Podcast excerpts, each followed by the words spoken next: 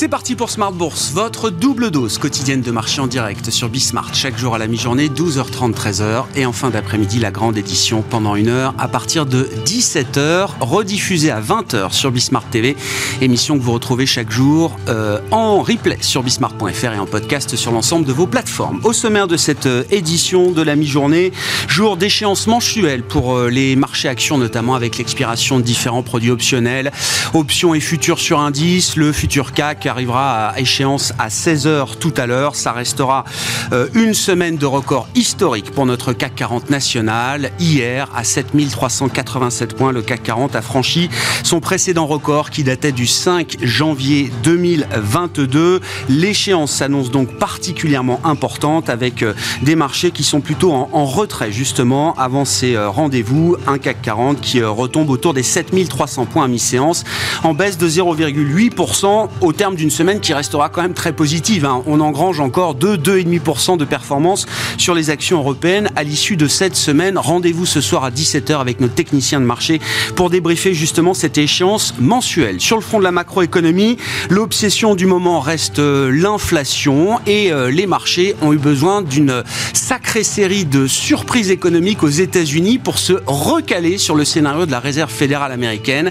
Les marchés, après des ventes au détail qui ont rebondi de 3% après des chiffres d'emploi qui ont montré encore plus de 500 000 créations au mois de janvier aux États-Unis et un taux de chômage à 3,4%. Les marchés comprennent désormais qu'il n'y aura sans doute pas de baisse de taux en 2023 du côté de la Réserve fédérale américaine. Les anticipations se sont recalées de ce point de vue-là. On l'a vu sur la partie courte obligataire euh, notamment et on voit même la partie longue qui remonte. Et dans ce contexte, on s'interroge évidemment sur la capacité de résilience des marchés actions. Nous reviendrons sur euh, les dernières statistiques économiques américaines dans un instant avec Gilles Mouek, chef économiste du groupe AXA. Et puis comme chaque vendredi, nous évoquons les sujets patrimoniaux. Comment repenser justement son allocation patrimoniale dans un environnement de marché très différent de ce qu'on a connu euh, précédemment?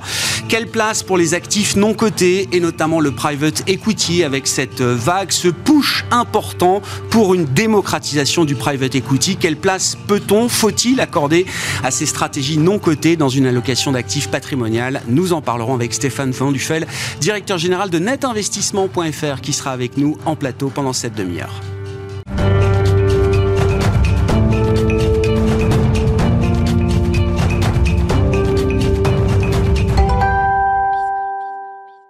D'abord la situation euh, macro-américaine pour euh, commencer cette émission avec Gilles Moix, chef économiste du groupe AXA. Bonjour et bienvenue euh, Gilles. Je, cite effectivement quelques données dures qu'on a pu avoir en provenance de l'économie américaine en ce début d'année. Je le rappelle, taux de chômage à 3,4% au plus bas depuis 1969, avec en plus plus de 500 000 créations d'emplois au, mois de janvier. rares sont les mois où on compte quand même plus de 500 000 créations d'emplois aux États-Unis. Hein. C'est un chiffre spectaculaire de, de ce point de vue-là. On voit un consommateur américain, euh, en conséquence, qui semble toujours relativement confiant après deux mois de modération de la consommation aux États-Unis, avec euh, une baisse des ventes au détail observée en novembre et décembre. On a pu constater un fort rebond de 3% pour les ventes au détail d'un mois sur l'autre au mois de janvier aux États-Unis. Et puis quelques enquêtes euh, également, quelques indicateurs avancés dans les services et même dans la partie immobilière semblent donner des signaux un peu plus positifs. Question peut-être incongrue, Gilles, mais sur le plan conjoncturel, est-ce que l'économie américaine est en train de réaccélérer? Bah, c'est une possibilité. Euh, c'est effectivement quelque chose qui euh, peut paraître extrêmement étonnant euh, compte tenu de l'ampleur du durcissement monétaire de, la Fed depuis, depuis un an, mais c'est vrai qu'on a un certain d'indicateurs qui vont dans cette direction. un indicateur que je regarde beaucoup, c'est celui des salaires réels. Euh, parce qu'en fait, ce qui se passe depuis quelques mois, c'est que l'inflation euh, a quand même ralenti. L'inflation headline a, ralenti beaucoup aux États-Unis, essentiellement sous l'effet euh, de la baisse des prix de l'énergie, mais pas seulement, alors que les salaires se tiennent toujours très très bien.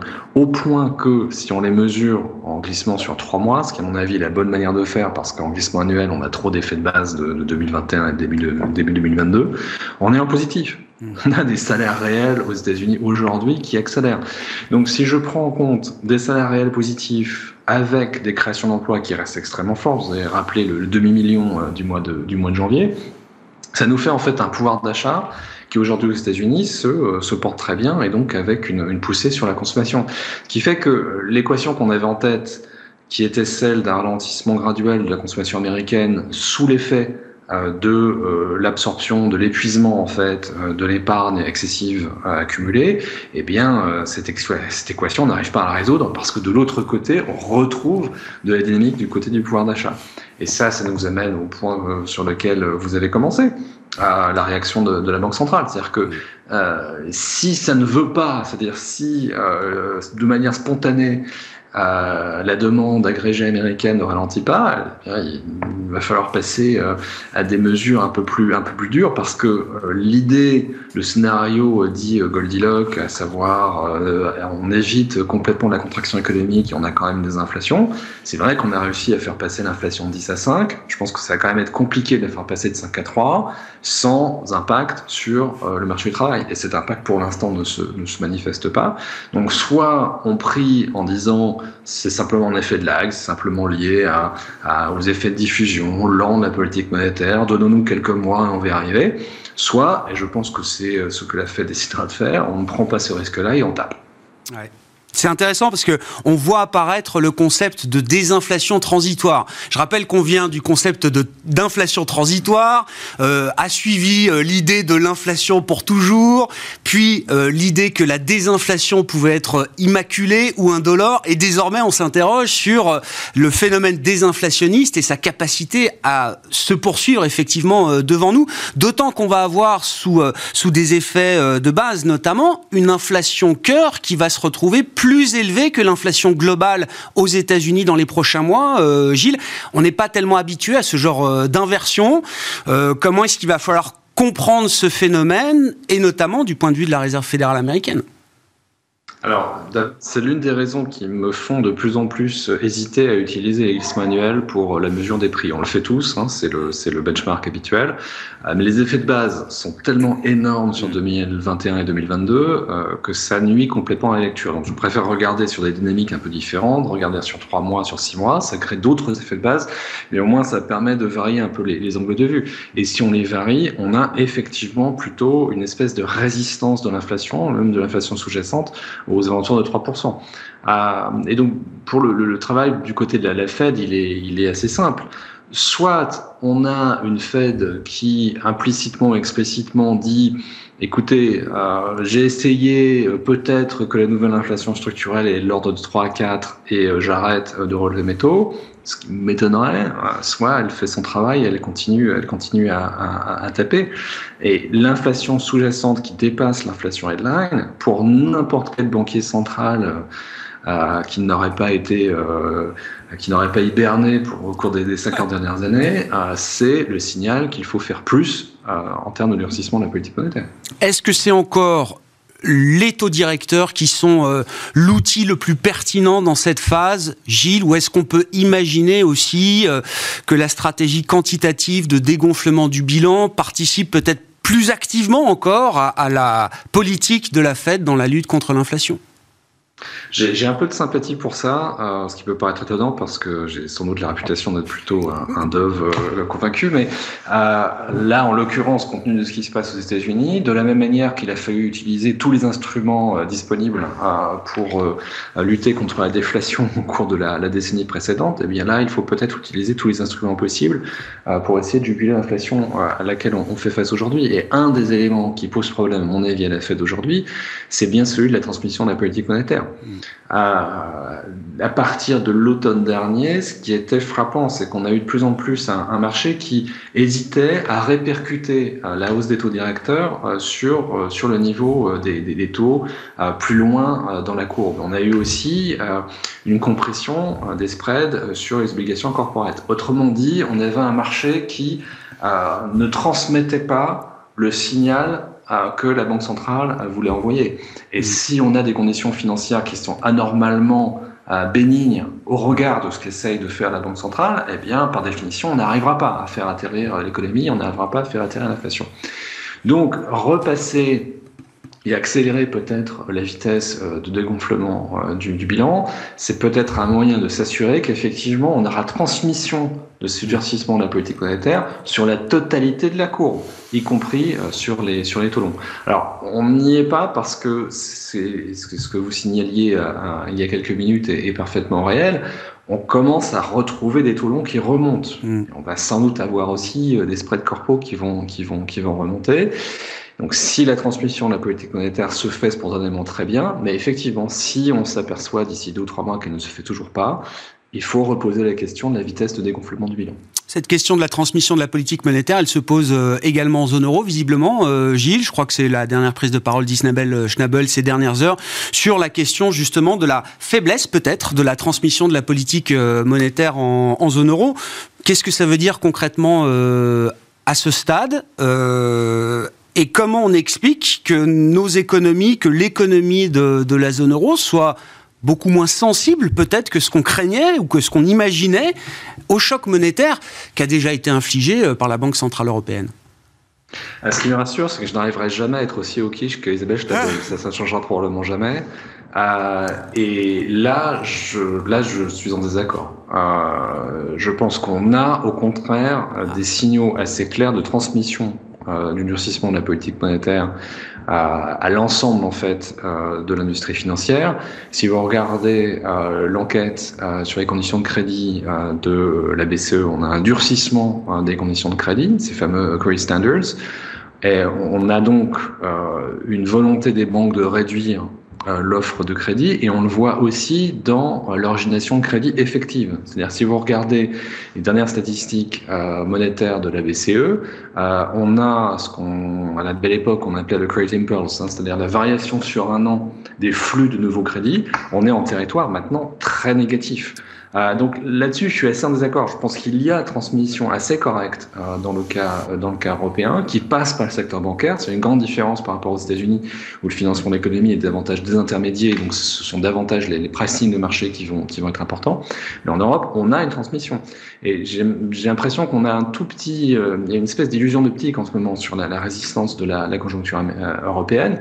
C'est vrai qu'on a échappé à la catastrophe. On avait un peu une catastrophe attendue liée à tout ce qui se passait du côté de l'énergie, et c'est vrai que du coup, bah, on n'a pas eu de quatrième trimestre en territoire négatif sur le PIB, etc. Mais si vous regardez les enquêtes, on est en ligne avec un, PIB en, stagnation. Euh, donc les choses sont quand même bien lentes. On a une économie européenne qui croît de manière médiocre.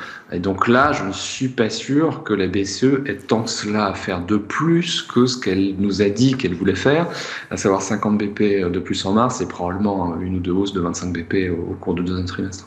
Un des éléments qui sera important dans la prochaine réunion du Conseil des gouverneurs le 16 mars, ce sont les mises à jour des projections euh, du staff de la BCE qui seront euh, révisées dans quel sens, euh, Gilles? Je pense qu'ils vont quand même avoir du mal à, conserver la, prévision d'inflation du mois de décembre qui était quand même très très élevée. Et moi j'avais l'impression à, l'époque que la BCE avait utilisé à peu près toutes les, curseurs possibles pour arriver à livrer l'inflation la plus forte possible, surtout sur 2025, hein, sur la fin de, de, l'horizon. Et attention, la prévision du mois de décembre, c'est une prévision eurosystème. Donc c'est l'agrégation de la prévision de tout un tas, euh, de toutes les banques centrales nationales. Ça ne brille pas toujours par sa cohérence totale parce qu'évidemment, chaque banque centrale nationale va avoir euh, des choix un tout petit peu différents, même si les hypothèses générales sont, sont, sont, sont, les mêmes. Là, on va avoir une prévision du staff central de la BCE avec euh, Philippe Lane euh, à la manœuvre. Euh, et c'est là, à mon avis, on peut avoir un message un tout petit peu différent. je pense qu'on aura quand même une révision à la baisse euh, de l'inflation, pas sur la période, pas à court terme, mais en tout cas sur l'atterrissage 2024-2025 je pense que ça va être difficile de maintenir le même message que celui, euh, du mois de décembre. Prochain meeting, donc on, le rappelle, le 16 mars pour la Banque Centrale Européenne. Merci beaucoup Gilles. Gilles Mouek qui était avec nous en visioconférence, chef économiste du groupe AXA.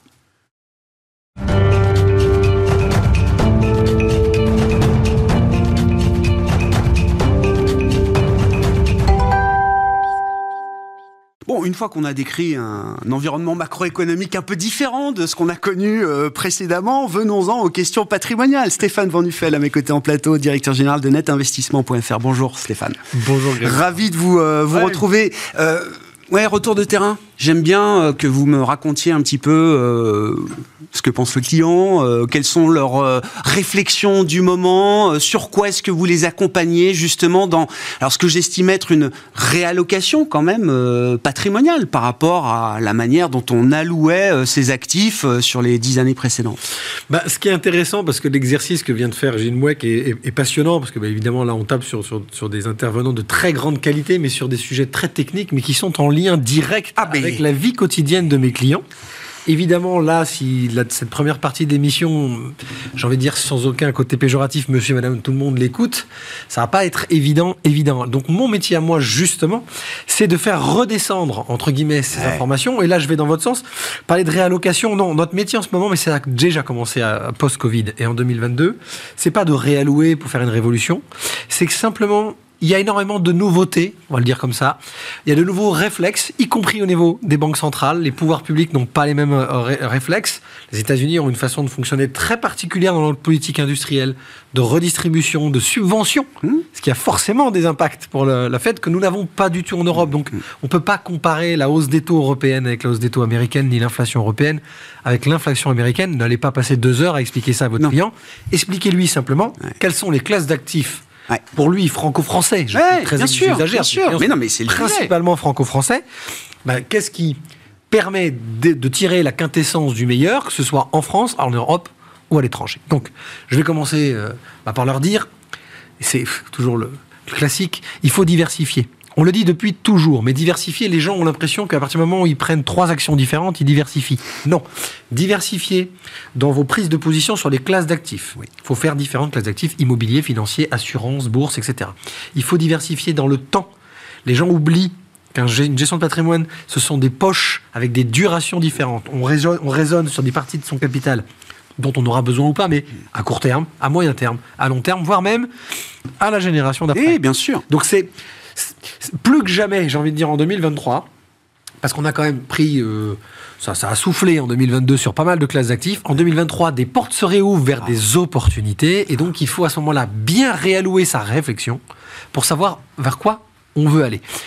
L'immobilier, oui, pour l'instant reste résilient. Il l'a été de façon très impressionnante pendant les confinements et le Covid. Et là, par rapport à l'inflation, bah, ça reste aussi quand même, euh, euh, j'ai envie de dire, un support qui n'est pas pénalisé. Il y a toujours une inertie hein, entre le moment où l'inflation explose et on peut faire monter le loyer de son locataire, mais ça reste quand même euh, un, support qui est, qui est protégé. Ça reste pertinent. Ça, vous savez, c'est toujours pareil. Mes clients, là, depuis plusieurs mois, ils me disent Oui, alors, euh, le taux, on peut plus emprunter, le taux d'usure, et puis le Pinel qui change. Oui, ah, c'était mieux avant, mon C'était mieux avant.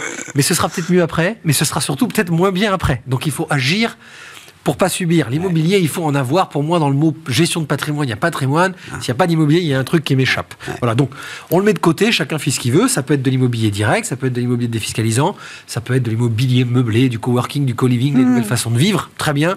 Je pense qu'il faut le faire. Après, il faut aussi ouvrir ses chakras et il faut se tourner vers des marchés qui euh, euh, offrent des perspectives Action, en ce moment, c'est une lecture qui est quand même très très difficile. Pour autant, il y a des profondeurs de marché. Vous recevez tous les, tous les jours des gens ici.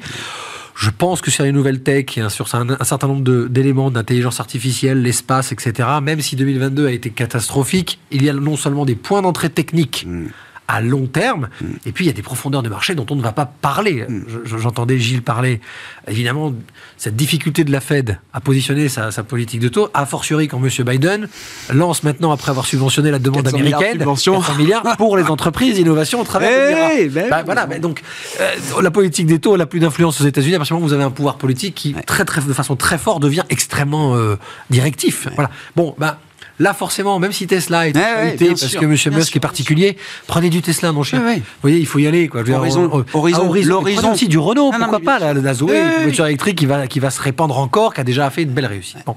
Et puis après, il faut suivre aussi des consensus. Alors, il y a deux consensus en ce moment, c'est l'obligataire. Oui. Crack obligataire 2022. Fondaté même. Euh, fondaté. Alors ça, fondaté, euh, c'était déjà en 2021, puis 2022, donc ceux qui les ont... Ah oui, oui. Ah, bah, euh, bon, voilà. Là, je parle de celui qui arrive. D'accord. Voilà.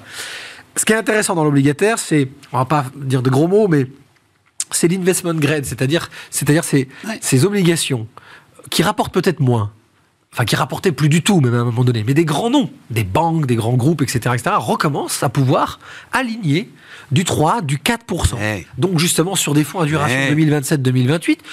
Bah en ce moment, certes, ça va, ça va ne faire qu'amortir votre, votre, votre inflation. Mais le fonds Mais c'est euro, déjà pas mal. il va pas se reconstituer Bah oui, aussi bah vite. oui, Voilà. bien sûr. Et je devrais pas le dire, mais quand vous avez, euh, je sais pas, des signatures BNP, Total, etc., etc., pff, niveau de risque, euh, série, il est quand même Ouais, très limité. ouais, Donc l'obligataire, il y a vraiment un truc à faire. Ouais. Et sur le high yield également, puisque même si vous prenez donc le high yield au rendement, Ouais. donc une notion de risque et de notation de risque, vos, vos auditeurs le savent très Ça bien. va des meilleurs élèves aux moins bons euh, de la classe. quoi, principe voilà. que ce sont des élèves qui prennent des Et risques. Il y a aussi le, le- Voilà. le ventre mou. Hein, Enfin, voilà. voilà. Et c'est- On, on sait que quand on fait du high yield, on fait du parachutisme. Ouais, C'est- tous des sportifs qui Ouais, prennent des risques. Il, y a, il y a le champion du monde, il y a celui qui vient de démarrer, donc il y en a un qui connaît un peu mieux, qui aura moins de risques de ces deux. Bon, bref, bref, voilà. Et puis il y a le private equity, qui est un sujet euh, Ouais. dont on parle souvent, parce que ça aussi, c'est le consensus. Et là, c'est vrai que ça peut avoir du sens, mais c'est pas pour tout le monde et c'est pas n'importe comment. Et puis c'est très nouveau. Oui. Enfin, c'est non mais Oui. c'est très nouveau pour euh, le client ou l'investisseur euh, privé euh, français euh, de net investissement ou, ou d'ailleurs. Comment vous vivez? Alors moi, je, on l'a décrit hein, cette cette vague. Euh, on verra ce qu'il en est en termes d'encours, parce que c'est quand même le sujet. Et quelle place est-ce que le private equity trouvera dans une allocation d'actifs patrimoniaux En tout cas, tous les acteurs de la place sont très volontaires, très agressifs sur l'idée qu'il faut pousser et démocratiser ces stratégies d'actifs euh, non cotés. Alors, euh, private equity, il y a d'autres euh, possibilités également, mais c'est vrai que le private equity est vraiment le- le- le- le- la mode du moment pour les particuliers. Tout à fait. Euh, en tant qu'intermédiaire, conseiller, justement, comment vous vous positionnez entre ceux qui produisent et qui veulent vendre ce private equity et puis euh, les clients dont vous euh, protégez les intérêts Bah, je, vais vous- je vais essayer de vous le faire. D'abord, je vais vous faire une, une minute ma perception de mon métier. Moi, je suis conseiller en gestion de patrimoine depuis 20 ans. Donc moi, j'ai commencé, j'ai envie de dire, sur le modèle classique, hein, qui est encore extrêmement répandu. Et puis, euh, vers les années 2010, euh, Karl et moi avons euh, accéléré la transformation de net investissement vers du digital, mais qui va donc vers la recherche aussi de produits qui, naturellement, sont aussi là pour secouer Ouais. un peu les choses. Bon. Mais pour autant, on continue à faire toutes sortes de private equity. Pendant très longtemps, on utilisait des FCPR, donc des fonds communs Oui. de placement à risque, parce qu'on a toujours nous préféré travailler avec des fonds gérés par des spécialistes que d'aller conseiller à nos clients d'investir dans la SARL de truc ou dans la SAS machin, parce que c'était pas notre métier. Donc ça c'était une première chose. Après beaucoup, il y a eu cette mode des années 90-2000, on a beaucoup vendu de FIP FCPI, Oui. qui sont des FCPR à carotte Toutes les stratégies fiscales, voilà, c'est ça. Bon, et là, on a très vite compris comment ça se passait et on a pris une légère point de distance parce qu'évidemment, la carotte fiscale, je le redis encore, n'est pas l'alpha et l'oméga. Donc, Non. on n'achète pas un Pinel pour le- la fiscalité comme un FCPI pour la fiscalité. C'est un plus. Donc, on regarde surtout ce qu'il y a sous le capot. Bon. Et puis, nous, on a commencé à s'intéresser à tout ce qui se digitalisait. Crowdfunding, crowdlending, Ouais. etc., etc. Et comme on avait aussi un sous-jacent profond, vous avez compris, dans la classe d'actifs immobilières qui reste la classe d'actifs préférée des Français et qui, quoi qu'il arrive, est là, elle est palpable, elle est tangible. Si tout s'écroule, vous pourrez habiter votre appart. On s'est intéressé aux nouveaux faiseurs qui faisaient du private equity Ouais, dans l'immobilier. C'est comme ça qu'on a appris ce métier-là, avec une capacité, nous, de comprendre le sous-jacent et l'asset management, et une capacité facile à expliquer aux clients que, certes, ils investissaient au capital, certes, ils investissaient avec un risque, mais le sous-jacent était simple à comprendre. Et puis, on a ouvert après nos chakras vers des APAX, vers des quadrilles qui font des Ouais. d'investissement très, très, très, très innovants par moment. Oui, pointu même, on peut dire. Oui, Donc, oui. pour répondre un peu à votre question, il y a un consensus. Je pense évidemment que les Français, euh, quels qu'ils soient, doivent mettre dans leur portefeuille du private equity. Ils peuvent même le mettre au travers de contrats assurance vie maintenant. Oui, bien Il y en sûr. a certains qui ont réussi à le, à le, à le- Bah, L'ingénierie est en marche de ce point de liquide. vue-là, mais bien façon, sûr, bien sûr. L'innovation. Maintenant, il ne faut pas oublier euh, trois choses. Je, bon, je vais le faire simple. Le private equity, c'est simplement toujours et encore, comme un conseiller en gestion de patrimoine, c'est le temps qui est un, dé- un, un- un élément très important. Vous avez un tunnel de sortes- 10 ans, c'est un tunnel de 10 ans, il faut et, le dire. et avant même le tunnel de 10 ans, Grégoire, c'est la, quel, choi- quel, euh, quel type d'equity vous choisissez? Est-ce que c'est du capital amorçage, Ah oui. venture capital, Ouais. croissance, growth capital, Ouais, je fais ouais. le mot anglais, ça fait toujours bien, ou transmission sous forme de LBO. C'est très important parce que il y a la start-up où là on est sur presque un, un- un- un business angel. Oui, Et là, complètement. on peut faire des fortunes. Complètement. alors, la grande majorité des Oui, trucs oui. vont dans le mur. Le capital croissance, capital développement, c'est des modèles existants qui qui, qui s'adaptent, Ouais. Qui se, parce qu'il y a une norme, qui réalloue, qui crée un nouveau produit, qui pose un nouveau euh, euh, euh, brevet. C'est là, fondamentalement, ma conviction. Mais dans la transmission également, Il y a énormément de choses à faire, que ce soit une transmission de la chambre d'entreprise vers ses cadres ou vers sa famille, à travers des fameux LBO, etc., avec de la dette, etc. Parce que là, il y a déjà un modèle qui existe. Ouais. Donc, vous voyez déjà, pour répondre à votre question, Ouais.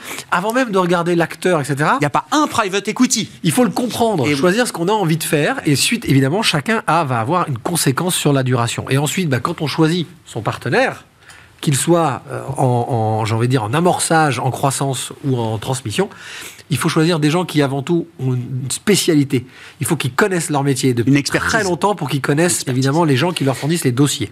Voilà. Ça, c'est hyper important parce que aujourd'hui, vous n'avez plus forcément accès à tous les beaux dossiers, parce que ça a toujours été quand même réservé aux institutionnels, et que si vous voulez avoir accès, par exemple, aujourd'hui, à des belles pépites américaines, si vous passez pas par 3-4 fonds dont les mecs bossent depuis 20 ans avec les États-Unis, vous n'y aurez jamais accès. Quelques questions. Euh, Est-ce que les clients de Net Investissement, le client type de Net Investissement, il est euh, ouvert à cette euh, nouvelle classe d'actifs? Comment on lui parle de cette classe d'actifs avec laquelle il n'est pas forcément familier? Est-ce qu'il comprend bien tous les tenants et les aboutissants? Moi, je me réfère à ceux qui produisent du private equity, qui le distribuent à travers des plateformes. Ils sont très contents de le distribuer mais pas en direct total, de passer quand même par des intermédiaires qui sont une garantie justement d'une expertise et d'un conseil nécessaire tout à fait pour logique. cette euh, classe d'actifs. Donc est-ce que le message passe auprès du, euh, du client final? Et puis ma deuxième question, c'est à trop vouloir adapter euh, le private equity à des caractéristiques d'un profil d'investisseur particulier, exemple, se dire qu'on va offrir de la liquidité tous les 15 jours sur un contrat de private equity, est-ce que ça reste du private euh, equity? Enfin, Est-ce qu'on retrouve l'intérêt du private equity en termes de rendement à la sortie, euh, notamment, euh, Bah, Stéphane? Mais Grégoire, c'est parce- que nous sommes encore trop, trop jeunes, mais c'est parce qu'on connaît un peu le métier. Vous venez de donner deux, deux définitions différentes du private equity. Il y a le private equity à l'ancienne, celui qui nous anime, celui qu'on aime, c'est on va voir les boîtes, on, on met de l'investissement, on devient un investisseur. Je vais pas dire exécutif dans l'entreprise, mais actif. On a presque envie, c'est- c'est mon cas pour des trucs, parce que j'adore ces petits Ouais. projets. Je parlais de business angel, ça peut être club d'entreprise. On va au conseil d'administration. On accompagne. de. Voilà, on-. Donc là, on est dans le private equity. On est engagé. Donc ça, c'est déjà un élément, quand on en parle à nos clients, Ça donne du sens. Ouais. Ça donne du sens. Le private equity, aujourd'hui, ça exclut complètement tout un tas d'activités. Parce que les Français, quand ils font du non-côté, mais le private equity, ils font des fonds d'ailleurs où il y a les deux, ce qui est pas plus Oui, mal. bien Mais sûr. sur le non-côté, c'est simple de choisir, euh, c'est simple d'éliminer. Mm. Parce que finalement, les boîtes sont plus petites, les boîtes sont. C'est parlant. Donc là, il y a le sens. Puis ensuite, il y a le private equity.